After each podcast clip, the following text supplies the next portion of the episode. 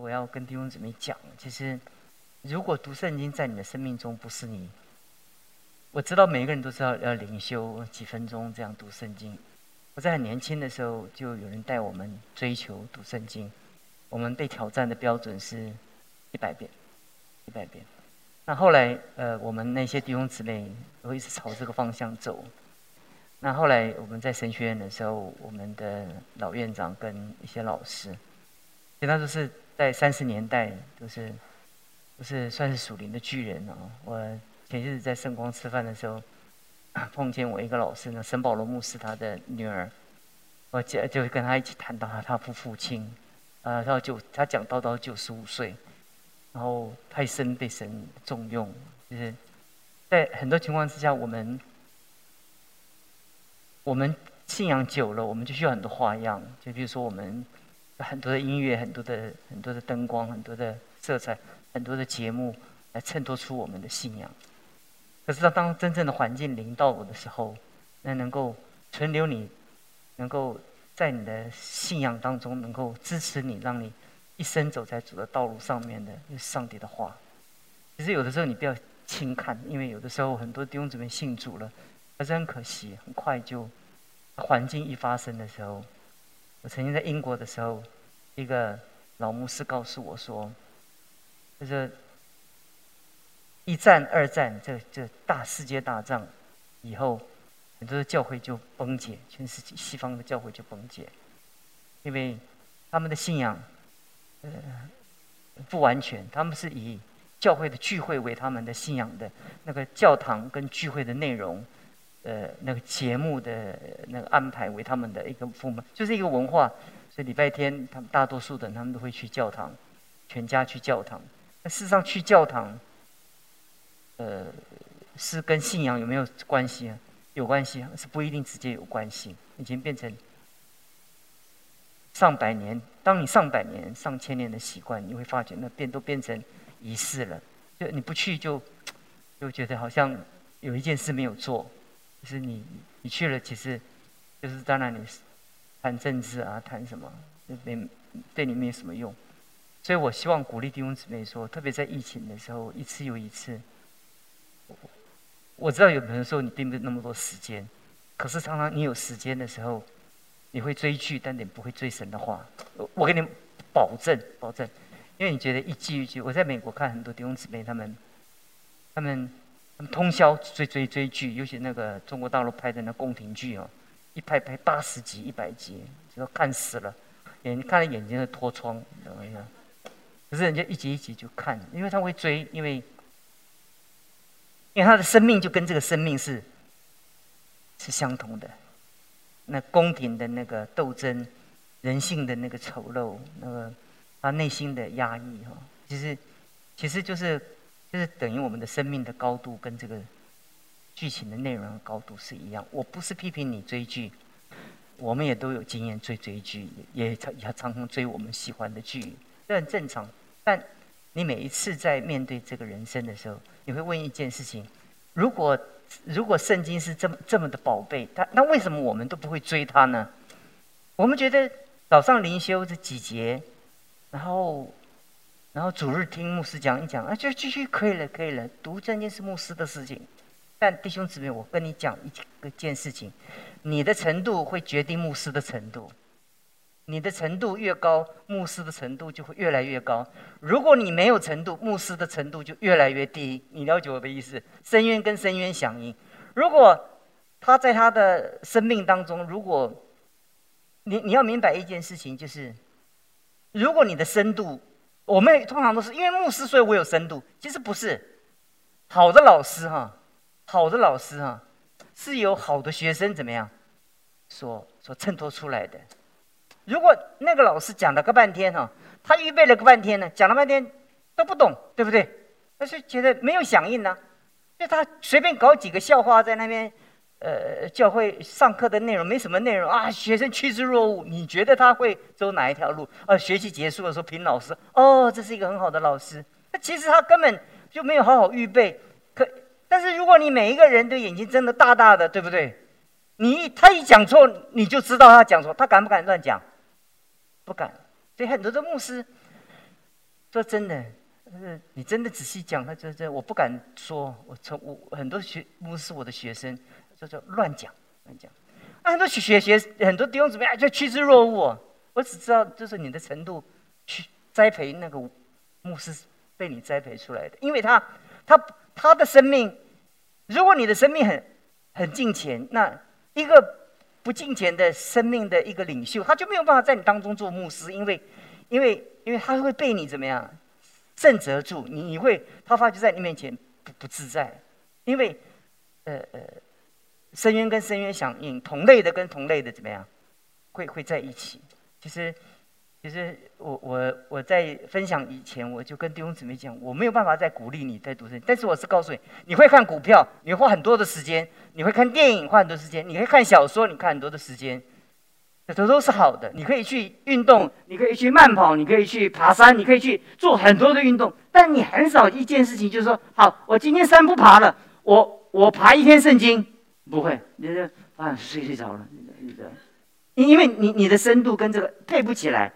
你一读进去就读不进去，你了解我的意思吧？就看看看看，你的魂游就怎么样向外了？因为你你你试看看，你把圣经放在你面前，你可不可以读三个小时、五个小时？大概很难。为什么呢？因为你的生命跟他的神的启示是怎么样？是很远。那不知不觉，这个教会就被牧师跟弟兄姊妹越带层次就怎么样，就越低。如果如果教会弟兄姊妹如果每一个人都读圣经的话，他立刻会觉得，哎，这个牧师讲的是不对的。对，那很多很多异端就带着弟兄姊妹到处乱跑。为什么？弟兄姊妹什么都不知道吗？他是什么？整本圣经，这起初在哪里？在第一页，就摘到第一页去翻目录，看第一页，这边他不会知道。所以我我知道今天时间也也也很赶，那我也不讲，打算讲很多。我跟你讲一个人物。但是因为军颖刚刚在分享我的我的感触就是很深，因为因为我从我从小小小字的圣经，呃读到读到现在，我因为眼睛越来越不好，所以我只有买最大字的圣经，哇一看很舒服。以前我拿我的圣经的时候，就是看看看就那个两行三两行变一行这样看不到。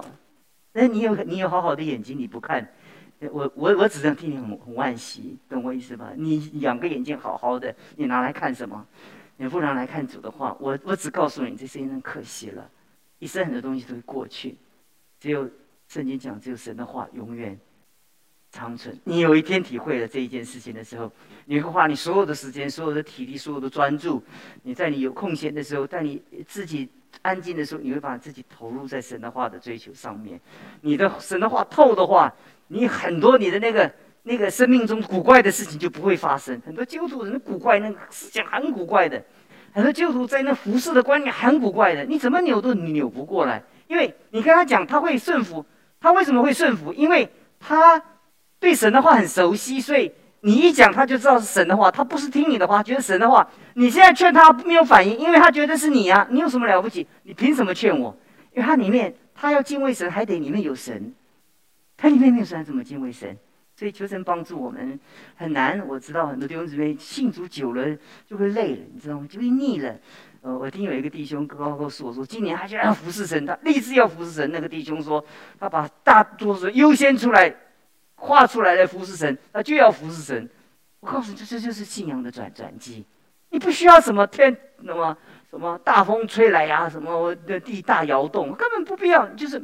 Make a decision，就是你做一个决定。你的人生，当你做那个决定的时候，你后来你的故事怎么走，就是根据你现在的决定，慢慢慢慢慢慢就会改变的。盼望神帮助我们。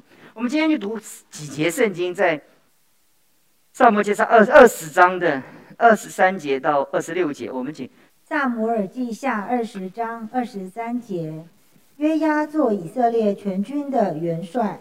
耶和耶大的儿子以拿雅统辖基利提人和比利提人，亚多兰掌管服苦的人，亚希律的儿子约沙法做史官，示法做书记，撒都和亚比亚他做祭司长，雅尔人以拉做大卫的宰相。这些这这段圣经讲到，这是很呃，一般读圣经你不知道这个讲什么，这个讲到。大卫的国度，在这段圣经的时候，大卫要结束的时候，大卫他从扫罗接下来的那个部落型的王国，已经变正式的变成一个有组织的正式的王国。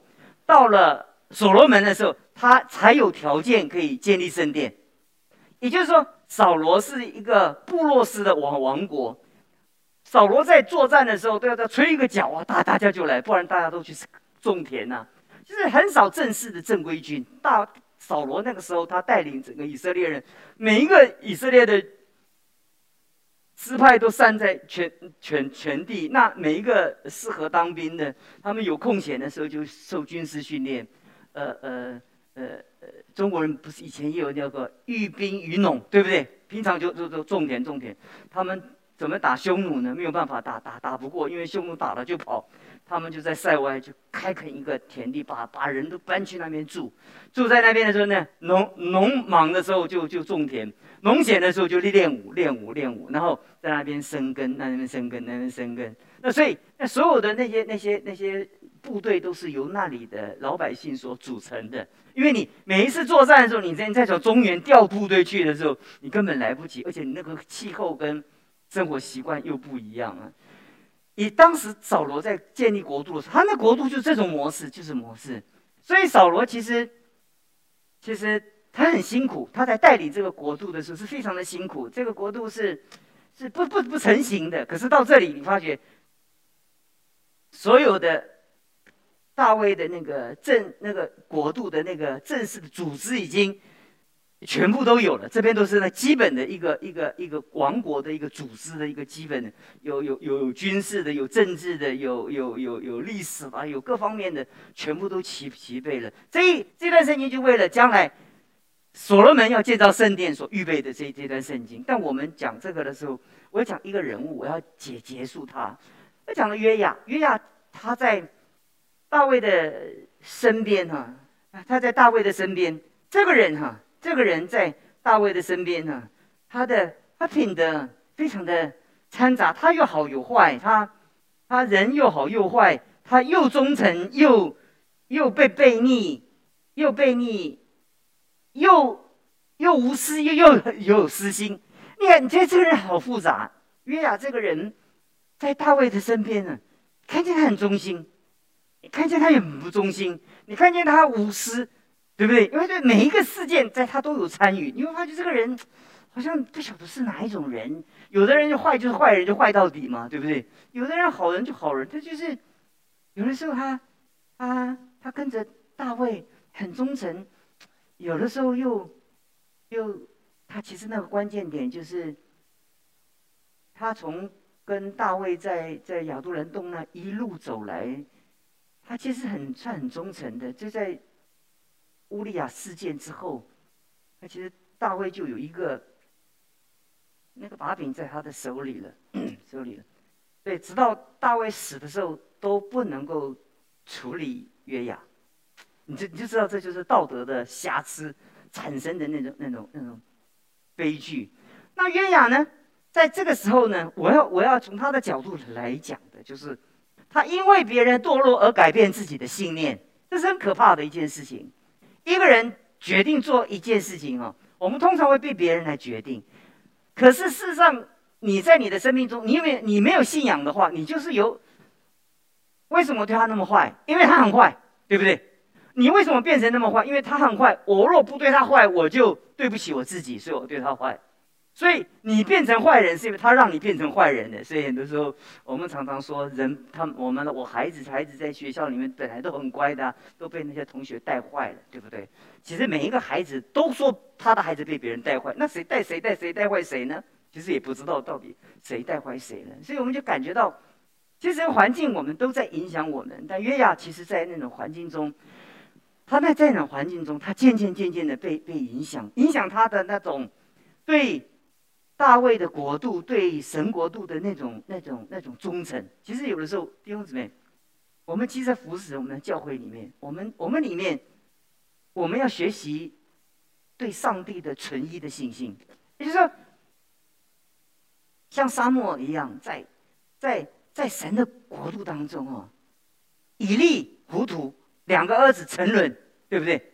很坏，但是他就对准着。主的心。你你你明白我的意思？他他还是照旧从三岁开始就好好的服侍，他三岁就要被影响，那他这一定这些哥哥带他乱乱七八糟到处胡搞瞎搞嘛？但他没有被影响，他仍然呢坚持他对神的一个忠诚跟对神的信念。他张摩就是一个不被别人影响的人。很多时候，你会觉得你是怎么样的一个人？你会觉得都是我爸爸妈妈没有把我教好。为什么我是这样的？就是我从小我遇到一些同学，他不怎么爱读书。呃，为什么我会这样？我就就遇见谁遇见谁。很多时候我们常常会找很多的理由来为我们自己的失职来找找理由。我们自己的失败来找理由，其实没有理由，只有一个理由，是这是都是你自己的选择。你你不明白这个这个真理的话，你就不明白约亚在那个情况之下，他靠着对大卫王拥有他的把柄，他他又忠又私，又又挟持大卫，又威胁大卫，又忠诚于大卫。那个那个做一个很复杂的一个人，因为他借着这个。在当中谋谋取他最高的利益，到最后你会发现大大卫也发觉到了要把他换掉，那那他就把换掉的那个人杀了。大卫看了也没办法，你了解吗？大卫根本傻了呆了。所以大卫在晚年的时候，他他叫所罗门即位的时候，大卫大卫。上列王记上第二章的时候，大卫说一句话，他说：“哈，他说哈，你你知道喜路亚的儿子约亚向我所行的事，就杀了以色列的两个元帅尼尔的儿子亚尼尔和易帖的儿子亚玛撒。他在太平的时候流着二人的血，如在战争的时候一样，将这血染了腰间束的带和脚上穿的鞋。”所以你要照着你的智慧，不容他白头安然的下到阴间。这是大卫要过世以前对所罗门的怎么样交代？哦，我讲到这里你就知道，我我结结结束在这个地方，就是就是大卫自己可不可以处理？不能，为什么不能？他就被绑架嘛，他的道德，他那个君王的那种威严被。约亚绑架了，这是大卫所犯的错误的结果。但大卫的错误却成为约亚的不幸，你不觉得很可悲吗？很多人是别人犯的错，那个后果是影响到我们。而且有的时候我们会发觉说，在教会里面，跟弟兄姊妹讲哦，那信仰在我们的生命当中哦，那个纯一的信仰就是，我就是爱神，不论。到什么到什么地步？我遵行神的话。那你圣经不熟，你怎么知道你你爱神？什么叫爱神？你就不知道，你自己知道你没有爱神。所以在任何的情况之下，你专一的走在主道路上面，不知不觉，你会发现你过去所羡慕、所尊敬的人，有道德上有瑕疵或灵性上有波动。你不是为他们守望跟在代求，而是你拿这些来做你自己。不在网上的一个把理由，这是很可惜，就跟约雅一样，他看见大卫的那个、那个、那个把柄，他他他没有拿这个做他的警戒，继续的坚持他自己的本分，好好的匡扶扶持大卫的国度，还拿这个来做他自己向上的那个怎么样工具？大卫的失败成为他的把柄，他如获至宝。他变成他谋取他自己元帅的那种、那种、那种证据跟那个理由，使得大卫啊对他平摇头，无法处置。那约雅以为他这一生是胜利了，但这笔账怎么样算的？所以我们千万不要跟恶人一起作恶。他作恶，有一天，你跟他一起作恶，有一天你就会像他一样的一个结局。所以我讲到这里的时候，我把大卫结束的时候，我我的结论是，大卫因为堕落而改变了约雅的一生。你觉得到是大卫的错还是约雅的错？我觉得大卫也有错，对不对？你就是做领袖，不应该留下榜样吗。但是一个很多不好的榜样，你怎么能寄望别人的榜样来成为你生命的标杆？我问你这个问题，你回答我。你怎么能期待别人的标杆、别人的属灵来决定你自己的命运？你不觉得很可悲吗？你期待一个模范生让让你做一个模范生，你不觉得你是被别人决定吗？你你期待有一个五拾金不昧的人，然后在葬礼做一个拾金不昧的人吗？你难道不知道拾金不昧这是你的本分吗？你不知道，所以很多时候我们很我们同流合污，我们就他就这样做啊，他会这样做啊，这无所谓啊。他这样做是他跟上帝之间，你这样做是你跟上帝之间，你没弄清楚啊。所以很多人谈污就一个挂一个，一个挂一个，一个挂一个。我从线上跟实体的弟兄姊妹。我真告诉你一件事情：，你如果要跟随主一生呢，你要有个纯一的信仰。纯一的信仰就是没有一个教会都如你的意，不是每一个人都成为你的榜样。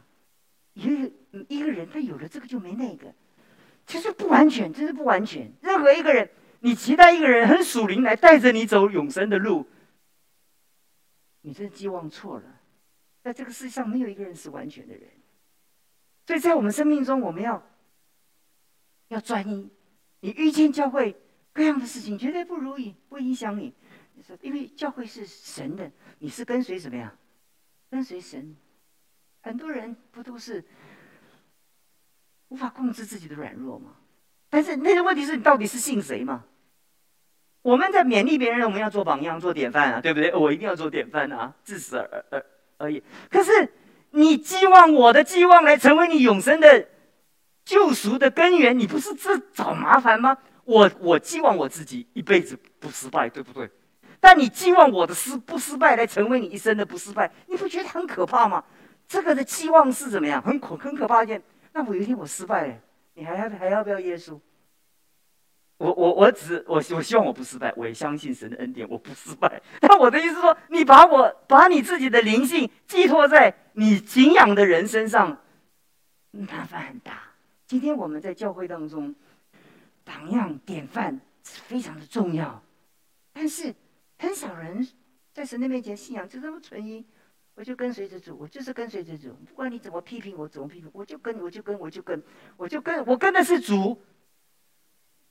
我换到任何一个地方，任何一个地方都会发生同样此时此刻的我的不满。其实我的不满是出于我自己生命中的残缺，不是出于他们的残缺。